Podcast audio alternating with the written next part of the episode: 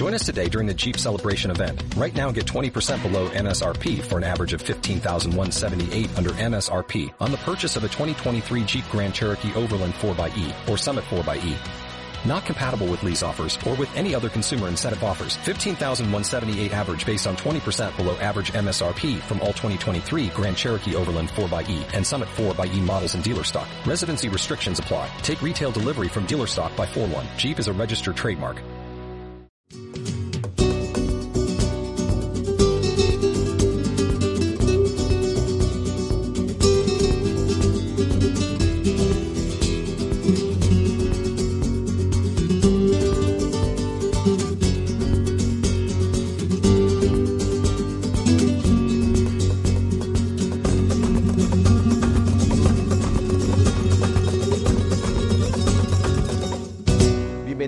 A esta edición especial de Nuestra Fe en Vivo. Estamos transmitiendo desde, eh, desde Los Ángeles, en Anaheim, en el encuentro de educación religiosa organizado por la Arquidiócesis de Los Ángeles.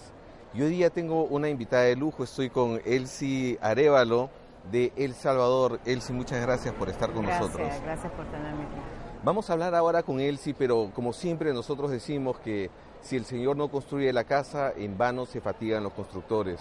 Y por lo tanto siempre comenzamos con una oración y queremos encomendar de manera especial eh, este día, estos momentos y esta ocasión para todos los que nos eh, siguen por televisión y por los distintos medios, para pedirle al Señor que nos dé un corazón de misericordia, un corazón que nos permita dejarnos ver por el Señor y nunca dejar de mirarlo.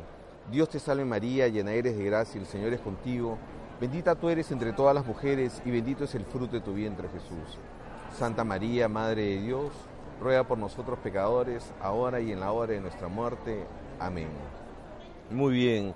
Elsie, muchas gracias por, por estar aquí con nosotros. Gracias a ti, Padre. Bueno, ya, ya, ya comenzamos diciendo que eres de El Salvador. Cuéntanos un poco de ti. Bueno, ah, sí, nací en El Salvador, crecí allá, me vine a Los Ángeles con mi familia a los 15 años. Sea, súper joven, en una edad tremenda para venirse para acá, para este país, pero con el apoyo y el amor de mi familia. Tengo mis padres y a tres hermanos mayores. ¿Qué fue lo más difícil para ti de, de, de este traslado, de este cambio de país? O sea, es todo una reorientación, especialmente a esa edad, las amistades, dejarlo conocido, no sentirse como en casa, um, pero al mismo tiempo aprendí mucho de esa, de esa transición, la elección, que uno elige ser feliz a donde está, el adaptarse, el sentir a, a Dios tan cerca acompañándome durante ese tiempo, en realidad no me sentí sola, me sentí aún tal vez más real, especialmente a esa edad, más uh, en tierra firme, aunque todo lo demás estaba... Claro. Hay, dos cosas que quisiera preguntarte sobre eso. Uh, tú has mencionado que escogiste a Dios para ser feliz. Este, escogiste ser feliz. Eh, número uno. Y lo segundo es, uh, ¿Tú tenías una relación cercana con Dios ya en ese momento? Sí, de, afortunadamente desde chiquita, um, bueno, mis padres creyentes, mi papá una persona de mucho de oración, um, mi mamá tiene una espiritualidad muy de dar a los demás, de comunidad, era profesora, estudió psicología en la Universidad Jesuita, en UCA, en El Salvador, uh -huh. uh, muy dada a los demás. Ellos dos, pero también fui a un colegio desde chiquita, se llama La Asunción, uh, muy contemplativo en su orientación, sin decirlo, sin explicarlo, pero la enseñanza, la disciplina, el silencio, el amor a Dios, a la naturaleza, todo estaba muy así como unas semillas que se fueron plantando, que hasta ahora las veo y digo, desde ahí, ¿no? Claro. Me sentí como acompañada, dirigida, instruida. Claro.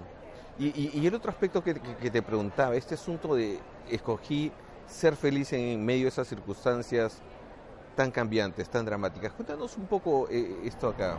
Bueno, al, al, nomás venir el primero es como el shock de reorientarte y, y elegir eh, de cierta manera, aunque la situación estaba difícil, bueno, aquí no me va a gustar, esto es terrible, no es mi país, no es donde yo quiero vivir. Ah, y fue un momento que me cansé de decir, no me va a gustar. y al fin dije yo, no, ya no más, porque no, no regresamos, esta es mi nueva casa. Ah, iba a visitar a El Salvador, pero obvio que no podía yo elegir a vivir donde no estaban mis padres. Claro. Y pues me noté que lo tenía que hacer por mí misma, el decir, bueno, abro mis ojos a ver qué hay aquí, ah, qué me puedo ofrecer vivir acá, qué amistades nuevas puedo hacer, cómo me ajusto. Y entonces ahí empecé como a... Pero yo creo que es muy normal como sumergirse en el cambio, estar desorientado y luego... ¿Tú ya hablabas inglés en ese momento? Hablaba un poco, pero aquí vine a, una, a un colegio, ¿no? Empecé el noveno grado, totalmente a como inmersión y eso pues me, me cambió el inglés muchísimo porque era o, o, lo aprendo o lo aprendo, si no, no salgo adelante en la escuela. Claro. ¿Y, y, el choque cultural fue, fue, fue duro para ti? Yo creo que por esa conexión de ir de colegio católico a colegio católico, eso me ayudó en la escuela porque eran las rutinas de la, de la misma manera, ¿no? La misa, la oración, la perspectiva, que era colegio de solo niñas también, igual, entonces hubo mucho cosa familiar. Pero sí el no sentirme que a cierto momento creo que todo inmigrante siente que ni es de aquí ni de allá, ¿no? Que tenemos los pies en los dos lados y en ninguno. Eso sí siempre fue un momento de, adaptación. ¿Y ese sentimiento lo has llegado a, ¿Ya te sientes de aquí o te sigues sintiendo más de allá? Sabes, no, en realidad me siento súper cómoda acá y me gusta Los Ángeles eh, en particular porque es un caos de culturas. Nadie es de acá, la, bueno, pocos son en realidad de California, todos somos de otro lado, entonces me siento muy, muy cómoda. Qué interesante esto que dices, ¿no? Porque yo, yo, a pesar del tiempo transcurrido, tengo más de 17 años viviendo aquí en Estados Unidos, eh, claro, yo vine un poco más mayor, este me siento muy cómodo acá, me siento muy contento, pero también me, siento muy de allá, ¿no? Entonces, este, lo cual también es una riqueza, es, una riqueza que, porque yo creo que nosotros eh, no debemos perder nuestras raíces. Claro, y eso siempre está en tu corazón, o sea, para mí eh, mi identidad eh, como persona de Latinoamérica siempre está presente, siempre está presente. Acá se viene tanta mezcla de tanta cultura latina que siento que soy un poco de todos los países, ¿no? Claro. Y, cuéntame, ¿qué pasó cuando terminaste el colegio? Cuando um, acabé eh, high school, sí, sí, sí. bueno, entré a la Universidad Jesuita, Loyola Marymount, estudié psicología. ¿Tú siempre quisiste estudiar psicología? Siempre, desde chiquita, mi mamá estaba estudiando psicología, yo le agarraba los libros y los leía, o sea, yo estaba tal vez en cuarto grado y leyendo manuales de psicología desde chiquita. Me interesaba mucho esa conexión con la persona y escucharlas y la manera en que sanamos simplemente con esa escucha. Entonces le estudié así con todo, con gran gozo que, y hambre de aprender. y sí, y en, el, y en el camino empecé a estudiar también teología y encontré otro amor. y, y, tu, y tu camino de fe, digamos, hubo un momento en que tú dijiste, bueno, esto de la fe no, no cuadra conmigo o, fue algo que siempre te acompañó? Yo siento que siempre me ha acompañado y han sido momentos en que por la influencia de ah, acompañantes en el camino se ha, se ha ido intensificando, ¿no? En Loyola tuve una directora espiritual, uh, Sister Peck Dolan, increíble, amada por, por muchos, ya falleció, pero el tipo de persona que te hacía sentir súper conocido, súper especial y que en realidad ah, enseñaba el amor de Dios en quién, quién era. Entonces con ella, ella me ofreció si me quería reunir con ella para dirección espiritual, yo no sabía qué era. Y le dije, claro, claro que sí, está bien. Nos empezamos a reunir una vez a la semana sin saber de qué vamos a hablar o qué, y inmediatamente me ayudó a profundizar. Ah, vamos a hablar un poquito más en profundo sobre lo que es la dirección espiritual, este, eh, pero comencemos, comencemos. ¿Qué, ¿Qué se entiende por dirección espiritual?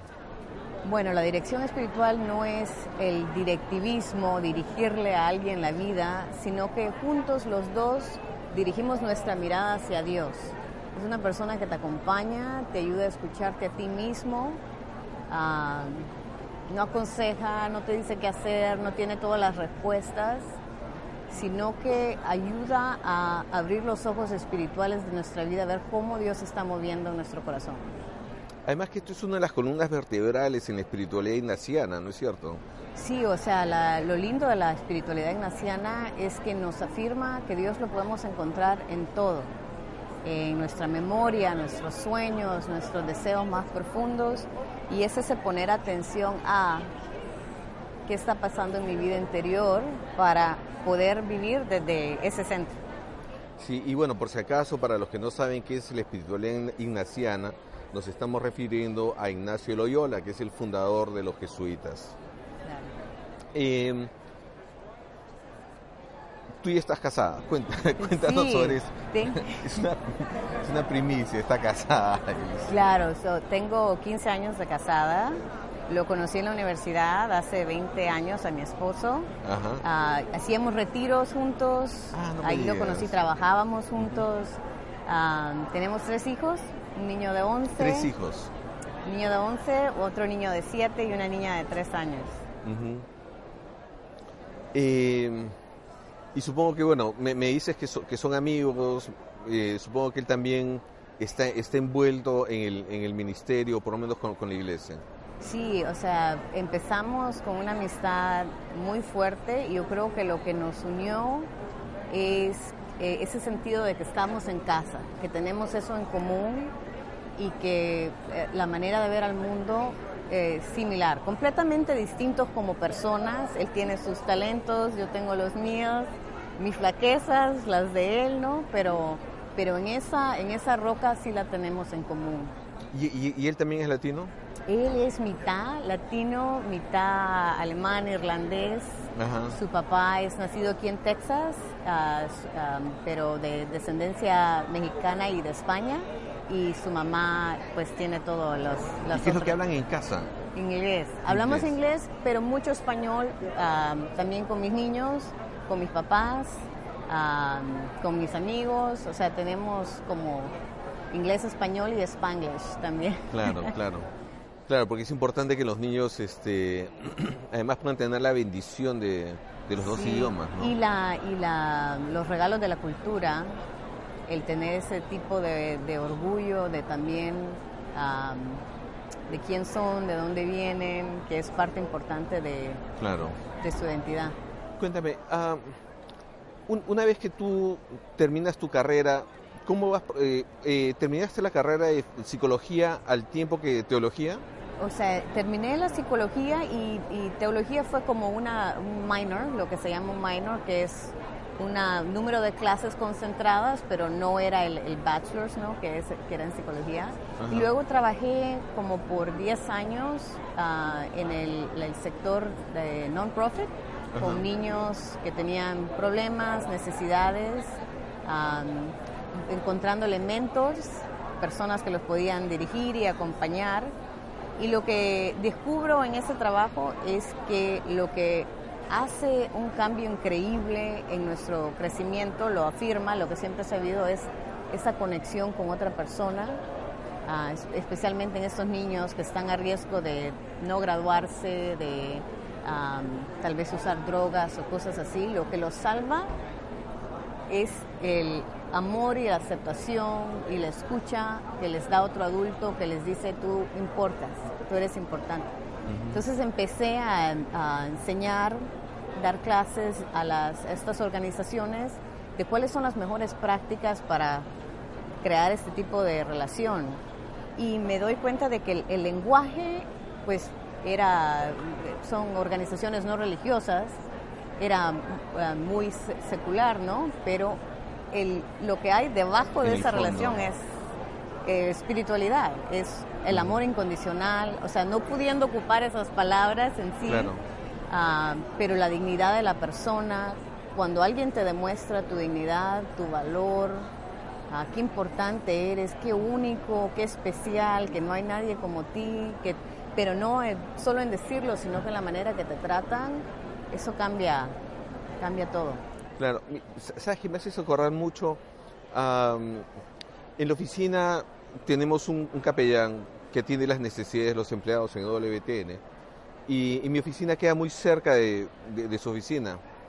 Y él tiene un póster que a mí me cuestiona muchísimo. Él dice, eh, eh, está en inglés, pero en español dice eh, una cosa así como, ten cuidado, es posible que tú seas la única forma o el único Cristo que alguna otra persona vea este día. Y me cuestiona mucho porque este, y, va muy bien con lo que tú comentas ahora, ¿no? Porque este, el amor de Dios no es una cosa abstracta, sino que se hace concreto a través de personas. Sí, y, eso, y el dejarnos amar por Dios, que ese es del todo el camino de la espiritualidad y lo místico. Al dejarnos amar y sentir eso nosotros mismos, entonces automáticamente nos transforma para poder hacer eso los demás. Esa es la transformación a la imagen y semejanza de Dios, que es amor, ¿no? Ah, y al abrirnos de esa manera lo podemos hacer por alguien más, pero como tú dices, no es algo que lo voy a entender por mi cabeza, soy amada, tengo dignidad, tiene que atravesar eh, de, otra manera más profunda. Claro. Y cuéntame, ¿pasaste entonces, eh, te, diste cuenta, digamos, que este trabajo en este medio secular era, era insuficiente, me digamos? Me encanta, me encantaba, me gustaba lo que hacía, pero sentía esa hambre de más. Quería más, pero el estudio de teología, por ejemplo, eventualmente regresé a sacar mi maestría en teología, especialidad en dirección espiritual, nunca se me ocurrió como una posibilidad de carrera. O sea, chiquita, nadie te mencionaba que estudiar teología era una opción, había, o sea, había doctor, dentista, psicólogo, pero ah, eso como que no eran mis opciones mentales, ¿no? Ah, pero siempre quedé con esa duda, con esa hambre, con esa inquietud y luego, ah, como 10 años más tarde, eh, una persona muy cercana a mí, familiar, se enfermó y regresaron eh, como esas preguntas que siempre he tenido de chiquita, especialmente creciendo en El Salvador, acerca del sufrimiento. A dónde está Dios en el sufrimiento, quién es Dios, cómo atravesamos estos momentos difíciles de nuestra vida y cómo entendemos a un Dios de amor en medio de tanta realidad difícil. Y fueron con esas preguntas que regresé a la universidad a estudiar, a sacar mi maestría. Ah, parte para profundizar mi fe, parte porque decidí bueno, me gustan las dos cosas, pero tengo que hacer una elección. Entonces elegí, empiezo por este camino. A lo mejor algún día vuelvo a regresar a profundizar más la psicología, pero ahorita estoy en este momento, la, la clases, todo lo que tomé me llenó mucho, me ha llevado a lugares ah, personales de mucha ah, satisfacción, llenamiento, crecimiento. Ah, pero entré por mis propias preguntas, todas las clases que tomé las dejé que llegaran, siento yo a mi corazón, que fue la, una de las primeras clases que tomé con Wiki Ao, una persona que ha escrito muchos libros, muy famoso, lindo, humilde, real. Dijo, cuando tomes las clases, uh, déjalos que te afecten y mira cómo te está hablando a ti Dios personalmente. Y las tomé desde ese punto y pues creo que cambió todo viéndolo de esta perspectiva. Me encanta tu aproximación. Este, ¿y, llegaste a responder esas preguntas? Bueno, sí, o sea, no lo suficiente para decirlo aquí en, cuál fue la conclusión, pero, pero parte fue encontrar a un Dios que nos acompaña en nuestro sufrimiento y que nuestro concepto del poder de Dios que es un concepto muy humano, que va a venir Dios y manipula y hace y aplasta y nos hace que hagamos lo que quiera. O sea, eso no es. En vez encontramos un Dios que su poder se demuestra en compasión, en misericordia.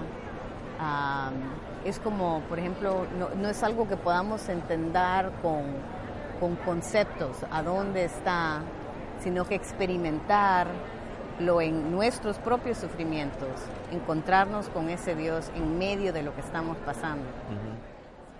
Sí, este... Pero esas son preguntas importantes, pienso, porque si no las hacemos o si las evitamos, ah, estás cuestionando o estás dudando, entonces como que paramos nuestro crecimiento en relación, porque nos llevan a conocerle.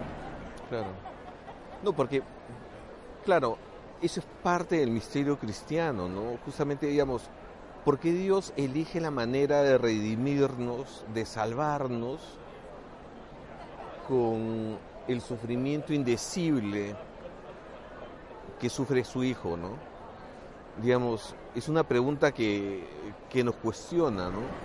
Sí, y, yo creo que la, trampa es eh, muchas veces imágenes de Dios castigador, de un Dios que hizo a su hijo sufrir, ¿no? Que eso nos, nos lleva a muchos problemas, porque obvio, ¿quién va a querer a ese Dios que hace a su hijo sufrir? En vez de oír lo que Jesús nos dice, que si me ven a mí, ven al Padre, ¿no? ¿Y quién, soy, y quién es Jesús? ¿Quién, es, quién soy yo? Ah, nos da tanto ejemplo del Padre amoroso que recoge al Hijo pródigo, del pastor que busca sus ovejas, cuando lo hieren y está, lo están acusando, le dice, perdónalos, no saben lo que hacen, no deja que corte la oreja de la persona que, del, no del... Amalco. Claro, y ah, entonces vemos qué es Jesús y qué es Dios.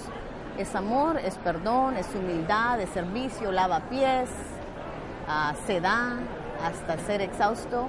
Entonces no es que Dios hace a su hijo sufrir, sino que él sufre por amor por nosotros. Qué bonito. ¿No? Entonces, ¿qué es lo que tenemos que en realidad tener miedo? No es a Dios, sino que nosotros sin Dios. Porque nosotros sin Dios, o sea, hacemos guerra, destruimos, nos herimos, no perdonamos, todo lo contrario de lo que es. Qué bonito, sí, y, yo creo que además esto, uh, él sí nos, nos ubica en el punto de, en la necesidad de tener un encuentro personal con, con el Señor justamente descubrir a esa persona. Sí, y ah, yo creo que es tan obvio sí, en las escrituras y tan presente que Dios nos llama desde el principio a una relación de amor, pero estamos como los discípulos, ¿no? que no lo vemos. ¿Han estado conmigo y no me conocen todavía? Claro, y esa es otra cosa que a mí me cuestiona mucho, ¿no? O sea, ellos estuvieron con el Señor, vivieron con el Señor, compartieron con Él, eh, experimentaron los milagros, eh, hicieron milagros con él y sin embargo parece que no lo conocieron. E igual nosotros ahora, ¿no? Por en el, lo estaba pensando en eso, ¿no? En el sentido de que se nos revela Dios, nos dice que nos ama, lo entendemos como amor, que nos quiere acompañar, compasión, y aún así le tenemos miedo, lo tenemos a distancia, nos acercamos a medias, ese darnos en confianza nos cuesta tanto nos cuesta tanto y es el caminar de la oración, el llamado de los místicos, es a conocerle para darme cuenta de su misericordia. Sí. Conocerlo y decir, ah. Sí, ah, yo, quería retomar una cosa que mencionabas eh, previamente, eh, y es a partir de mi experiencia personal. O sea, hay un momento dado en que, en que yo este, me descubro, claro, en una relación con Dios, pero era ese Dios que te miraba, que te casi un Dios castigador. Y, tuve la oportunidad de, en una de esas cosas de la providencia de Dios, de, poder leer unas meditaciones que había escrito el cardenal Ratzinger, el eh, Papa Benedicto, eh, en la actualidad, que se llama El Dios de Jesucristo. Y justo él comienza a hablar sobre este asunto de que Dios te ama a ti como persona. Y es una comparación muy bonita porque comienza hablando del holocausto judío, como cada uno de los judíos tenía un número puesto. Y él dice, Dios no te ama como si fueras un número. Te ama como persona, con tu nombre, en tus circunstancias concretas, tal como eres. ¿No? Y eso realmente cambió mi perspectiva, eh, porque eh, además hay una cosa que, yo creo que es importante decir, que la conversión es un proceso continuo. qué bueno, sí, buen punto, porque a veces nos frustramos con nosotros mismos porque decimos, ah, no he avanzado, como que si fuera montaña, ¿no? Sino que es todo un caminar de toda una vida y en el caer, en nuestro caer, ahí es donde entra la gracia tantas veces. Ah, en vez lo vemos como, como, ah, ya lo hizo otra vez, pero es el darnos, entregarnos, porque cuando todo está bien, cuando todo lo llevamos, cuando yo estoy en control, es como que no hay espacio para ese Dios que le digo yo ya no puedo. Esto lo, lo volví, lo, lo, volví a arruinar, por favor ayúdame.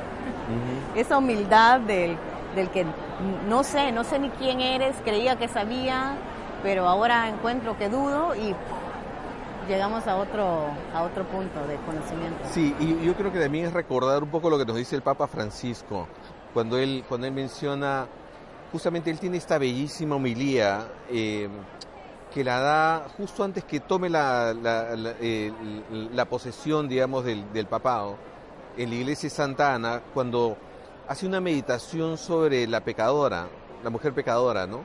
Y él dice, Dios nos perdona siempre, siempre. A veces nosotros somos los que nos cansamos de pedir perdón, pero Él siempre nos perdona. Sí, no, y qué importante, porque a veces hasta nosotros mismos, cuando estamos, eh, que nos sentimos mal, nosotros nos alejamos más y es cuando más necesitamos ir. Sí, es una tontería, ¿no? Porque cuando más lo necesitamos, es cuando más nos alejamos de Él. Y eso es lo que hablaba yo de imágenes de Dios, ¿no? Porque, ¿qué es esa imagen de Dios que está operando adentro de mí, que me hace sentir que no puedo llegar? O sea, si mi hijo, yo siendo mamá humana, imperfecta, enojada, cansada, me viene mi hijo llorando a pedir perdón por algo, si mi corazón se, se derrite, claro, ven acá, amor, estás bien, ¿no? ¿Y cuánto más Dios? Ah, yo creo que por eso ese proceso del camino es que se vayan muriendo o por lo menos haciendo más pequeñas esas imágenes falsas que hemos creado de quién es Dios. Sí, y, es una cosa muy bonita porque esto, e, esto es muy... Suena sencillo, pero es bien profundo al, mismo tiempo, ¿no? Porque, digamos, el catecismo habla de que nosotros hemos sido creados, digamos, y, y la Santa Biblia que hemos sido creados a imagen y semejanza de Dios, ¿no? y por lo tanto esa imagen es ese, esa chispa profunda que tenemos de Dios dentro de nosotros. Sí, no, Santa Teresa va a decir que pocos piensan en las grandezas que hay en nuestro castillo interior o quién habita en ella, ¿no? que es Dios adentro de nuestro corazón. y que a veces actuamos como que, dice que la, la vida sin oración, sin este alineamiento a Dios, es como vivir con manos y pies y no ocuparlos. Que tenemos estas facultades, este, este poder interior y poder no en manera como lo entendemos, sino que estas facultades, ¿no? Y no las ocupamos, las tenemos como dormidas. Muy bien, Elsie, estoy, la, verdad que estoy supremamente contento de, de, poder tener este diálogo contigo. Vamos a hacer una, una pequeña pausa eh, y vamos a seguir en esta conversación con Elsie Arevalo eh, sobre estos temas y, sobre todo desarrollar un poco más todo lo que significa la dirección espiritual y todo lo que ella está haciendo en este trabajo de ayudar a los jóvenes a tener este encuentro personal con el Señor. Así que no se vayan, seguimos aquí en nuestra fe en vivo.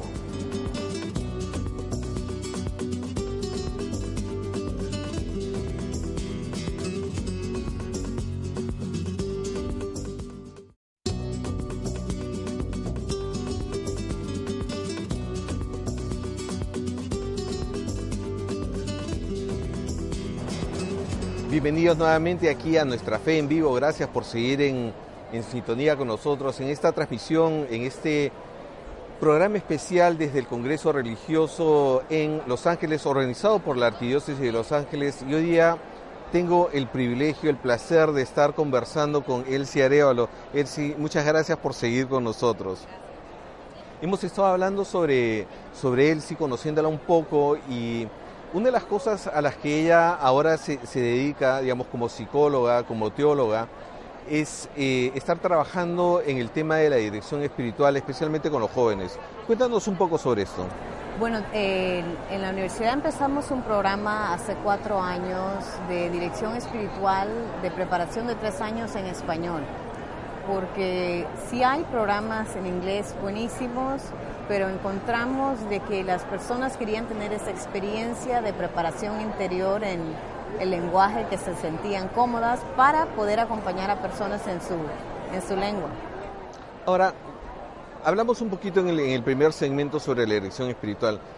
Repítenos, por favor, ¿qué es la dirección espiritual? La dirección espiritual, como mencionaba, no es ah, dirigirle la vida a la persona, decirle qué hacer, pero en vez los dos juntos dirigir nuestra mirada hacia Dios y cómo Dios está moviendo en mi corazón, en la realidad concreta de mi día a día, en mis deseos, mis pensamientos, mis memorias, mis sueños, cómo está trabajando el Espíritu en mí y los dos juntos le damos una mirada contemplativa. el director espiritual es más que todo el acompañante que toma este lugar sagrado y le ayuda a la persona a escucharse a sí mismo me, encanta esta perspectiva, o sea, de que el director espiritual sea un acompañante eh, y que los dos sean, que los dos estén mirando hacia el mismo lugar. Claro, y que y el dejar pensar, querer arreglar o que yo soy la persona que lo sana o todo eso son ah, como no, no, solo mitos, sino que como piedras en el camino de dirección, porque en realidad confiamos de que el Espíritu Santo es el que nos guía, que nos sana. No es mi agenda lo que yo quiero que tú mires en tu vida, las decisiones que yo quiero que tomes. Ah, lo dejo y lo dejamos todo en las manos de, Dios. Por eso en la dirección espiritual es requerido una persona que practica en su propio caminar esa escucha, que lo vive, que regresa a Dios, de que practica una oración contemplativa también, que lo puede dejar todo ir y dejar que la voluntad de Dios se haga. Ahora, mira, déjame hacerte una de esas preguntas que son tipo abogado del diablo. El Evangelio en sí mismo, para una persona, eh, un laico cualquiera, el Evangelio en sí mismo no basta como para que nosotros nos encontremos con Jesús, caminemos con Jesús y sea suficiente, digamos, para, para vivir nuestra vida cristiana, porque, digamos, hay que considerar que la mayoría de gente no va a poder tener acceso a un director espiritual. Claro, no es de ninguna manera eh, requerido. Lo que pasa es que a veces en la vida es difícil poner atención. Y es difícil afirmar lo que experimentamos. Por ejemplo, yo puedo oír la experiencia que tuviste cuando leíste ¿no? las escrituras de Ratzinger y juntos la podemos saborear y ver qué pasó en ti, cómo, cómo se mueve ese llamado ahora en tu vida. O sea, claro, lo, lo que pasa, la gracia que pasa en ti ya está. Como tu acompañante lo podemos como ir observando y no perderlo, porque a veces tenemos estas experiencias de Dios y vamos a la siguiente cosa y ya las olvidé. Entonces el director te ayuda a verlo. Claro, eh, en cierta forma es algo privilegiado encontrar a alguien, encontrar a alguien que tenga una buena conexión contigo. No, no es para todos, absolutamente no es necesario y podemos como cristianos acompañarnos a tener conversaciones espirituales. Lo que es difícil es el encontrar personas que pueden escuchar. O sea, que no es mi opinión o, mira, a mí también me pasó, o todas las maneras que nos interrumpimos, ¿no? Pero en realidad es, es un momento, 45 minutos a una hora concentrada en, ti. Ajá. Eh, yo, quería retomar una de las cosas que comentabas eh, ahora, y es que este a veces, o sea, que, la gracia existe, la gracia la experimentamos y a veces nos olvidamos de eso. Eh, yo suelo comentar a la gente que, digamos, como, en el libro de Job, a veces nosotros tenemos que beber en nuestro propio pozo.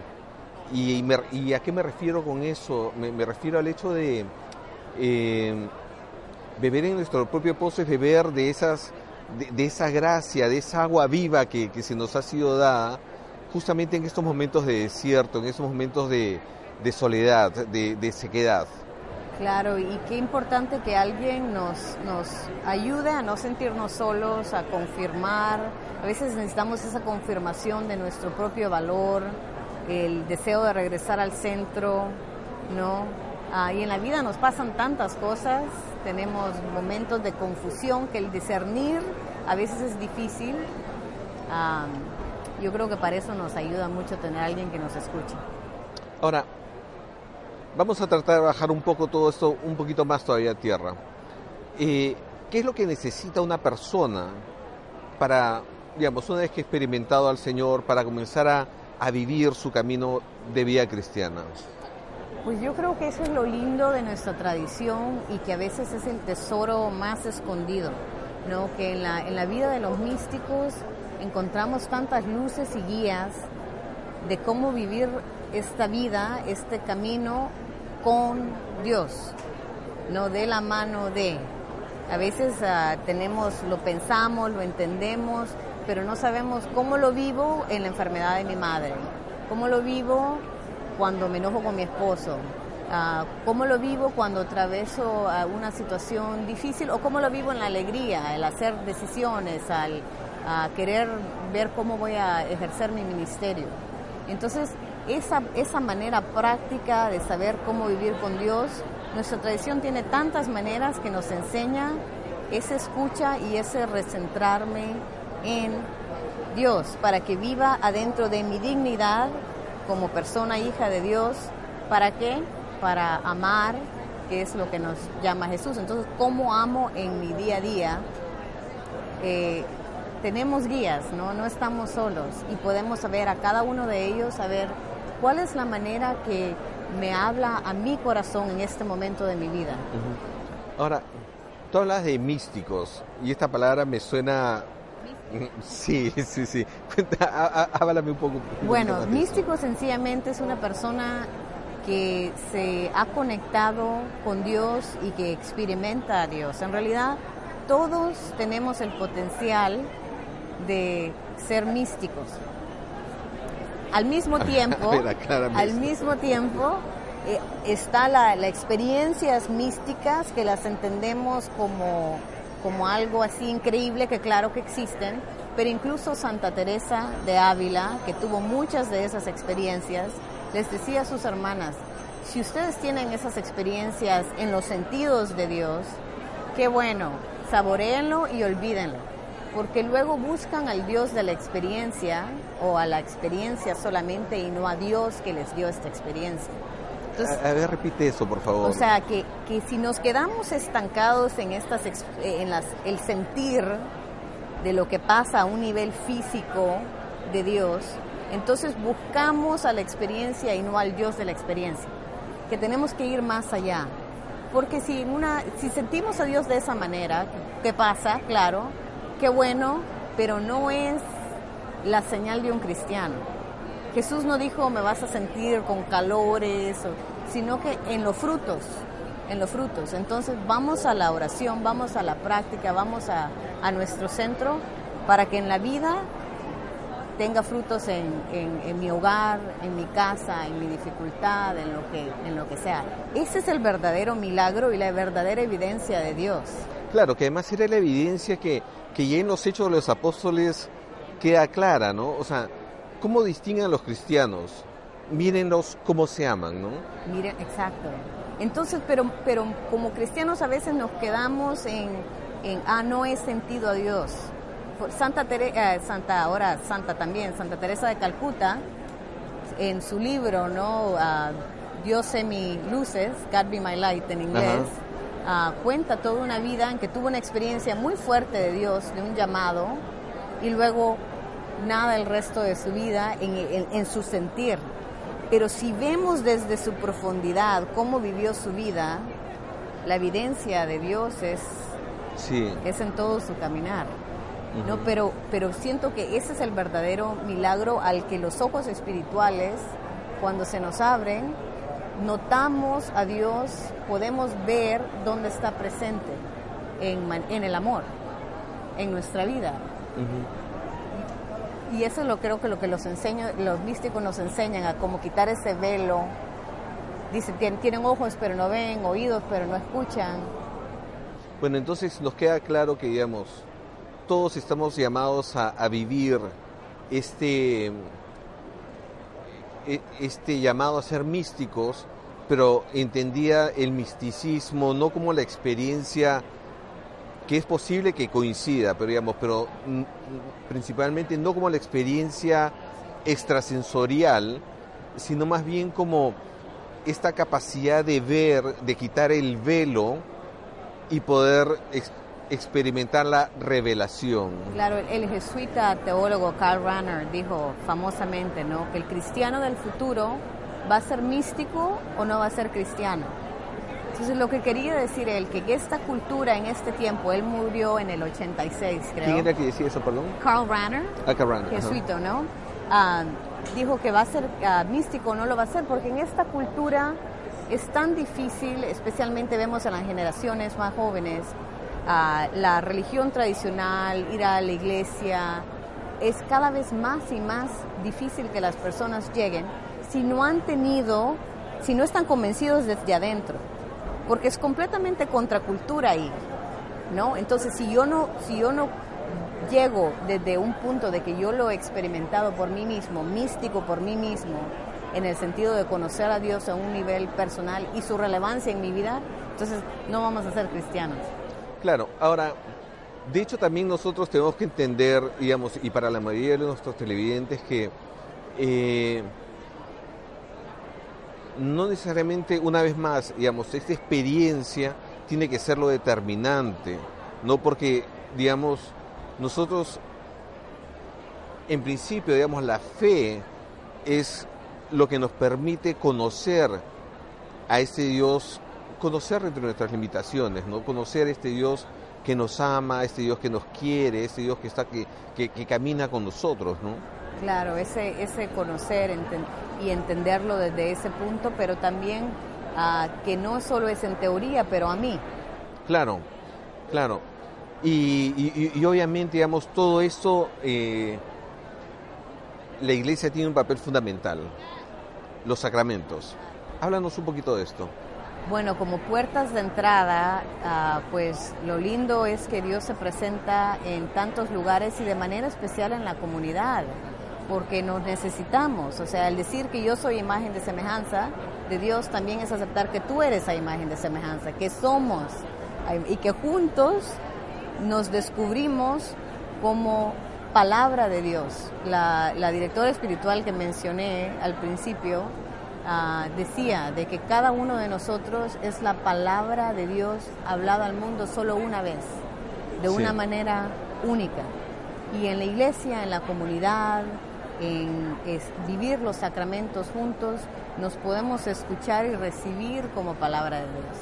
Sí, qué bonito, ¿no? Porque además es una vez más eh, refuerza esta, este sentido de la dignidad única, de nuestra unicidad, ¿no? El ser seres completamente únicos y al ser, ser- seres únicamente unos, valga la redundancia, eh, el amor de Dios es un amor personal, ¿no? Por cada uno de nosotros.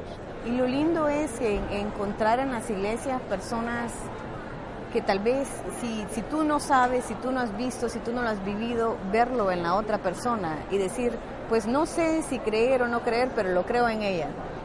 Lo veo en esa persona, no como San, eh, San Agustín, que pasó toda su vida tratando de entender a Dios, la filosofía, la verdad, en busca de la verdad, y fue hasta que conoce el ah, Bishop Ambrosio, ¿no? Ajá. Y viene y lo ve y ve que es una persona que tiene todas las inteligencias que él admira tanto, pero que en él ve eh, esa fe demostrada en su vida, en quién es, en la manera que lo trata y eso lo, lo cambia. ¿no? Y, y eso también es la oportunidad, que somos puerta y que la iglesia al vivirlos de, de verdad puede transformar. Hablemos un poquito sobre la oración. Eh, hay una digamos, hay reglas para, para, para rezar, hay este, hay em, ciertas condiciones que tenemos que tener. Bueno, la- los padres del desierto, por ejemplo, nos, se iban al desierto siguiendo el mandato de las escrituras, orad sin cesar. Entonces, que es lo que dice San Pablo, ¿no Sí, cierto? entonces, ¿quién va a orar sin cesar? Ah, es imposible si no toda mi vida se convierte en una oración. Entonces, primero la oración es toda mi vida orientada hacia Dios. Pero en, ese entendimiento sí necesitamos momentos de como ir a recalibrarnos. Momentos de, de- hay tantas formas de oración, ¿no? Que nos vuelven a conectar. Entonces sí, toda mi vida es oración, pero también necesito llegar al agua que me vuelve a, a llenar, estar cerca del río que hace que mi árbol florezca. Entonces la oración no es para que Dios me aparezca o para, porque Dios ya es. La única verdad de mí es Dios. Nuestra única realidad es Dios, si no, no existiéramos. Entonces, eso que ya es, para poder reconocerlo, la oración nos ayuda a dejarnos amar y, cono- y conocer ese Dios que ya está presente. ¿Cómo rezamos? Bueno, eh, creo que formas de lo lindo de nuestra tradición es que hay millones de maneras y ejemplos. Por ejemplo, la espiritualidad ignaciana nos habla de tanta práctica linda como el examen de conciencia, que entendiéndolo de una manera no, mo- no moderna, pero eh, más eh, presente a nuestra propia cultura, es el hablar desde mi corazón, desde la pobreza de mi corazón, lo que sentí este día, la verdad de quién soy. Agradezco por el día, luego le puedo decir, Dios, me enojé tanto ahora, wow, ¿qué está pasando en mí? Ayúdame. Y luego acabo en, en confianza, pero estoy hablando desde, desde, lo que, desde lo que me pasó, ¿no? El examen de conciencia viendo de esta manera es una manera linda simplemente de ser honesto con Dios y dejar que Dios entre, ¿no? Y eso es, ese es la, el camino de la oración, es mi vida pero orientada, viendo, viendo hacia.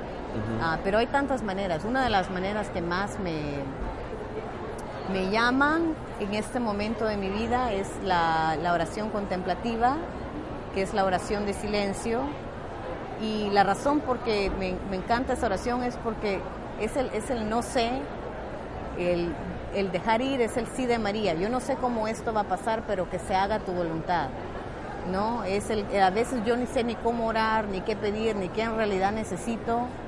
Entonces confío que el Espíritu Santo que nos prometió Jesús, que ora gemidos por nosotros, le digo, ora por mí y en mí ahora. Sí, qué, bonito lo que dices. ¿Sabes qué me hace recordar a, una homilía? tú- en, el canal en EWTN tenemos la misa diaria y los y tenemos la bendición los empleados de tener la capilla abierta todo el día con, con la exposición al Santísimo. Y el, y el sacerdote hizo una bellísima reflexión sobre la, devoción al Santísimo. Y dice, mucha gente no sabe qué hacer cuando está en el Santísimo. No sabe qué decir, no sabe cómo rezar. Y e hizo una analogía que se me quedó grabada, y era la siguiente. Él dice que estar con el Santísimo es como cuando te vas a la playa. El sol está ahí. Tú no necesitas hacer nada para que el sol te queme. ¿No? Y es una manera análoga a lo que tú dices, esta oración contemplativa. O sea, Dios está ahí. No necesitamos hacer nada porque Él nos está mirando, nos está calentando, nos está quemando. Y, y es más precioso porque cuando esta acción de Dios que ya se da por sí misma se une con nuestra acción voluntaria, son estos dos amores que se unen, ¿no? Exacto, exacto. Y esa es esa que, pues Dios no nos, no nos forza, es un Dios que nos da libertad. Pero en esa oración y en toda oración, ¿no? Es el Señor sí, sí, está bien, que se haga, actúa, que le doy permiso, ¿no? Claro. En- de cierta manera, que no lo va a hacer si no lo, si no lo escojo, ¿no? Ujú. Claro, es gracia el, el aún escogerlo, pero es como una oración muy de fe. Pero al mismo tiempo que ese silencio y ese darme es importante, siento que también es importante no olvidar que a veces es difícil llegar a ese punto si no me he dado en realidad. Si vengo con preocupaciones, si vengo con pesadez, no puedo empezar en el silencio.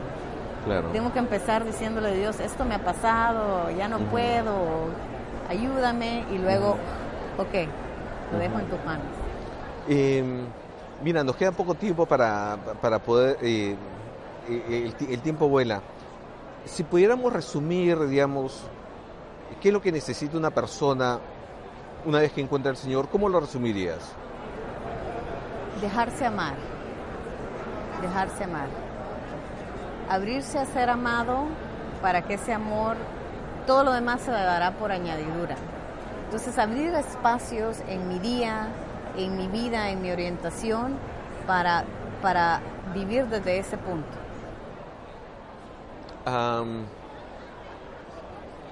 miren, yo, creo que es tremendamente importante que nosotros eh,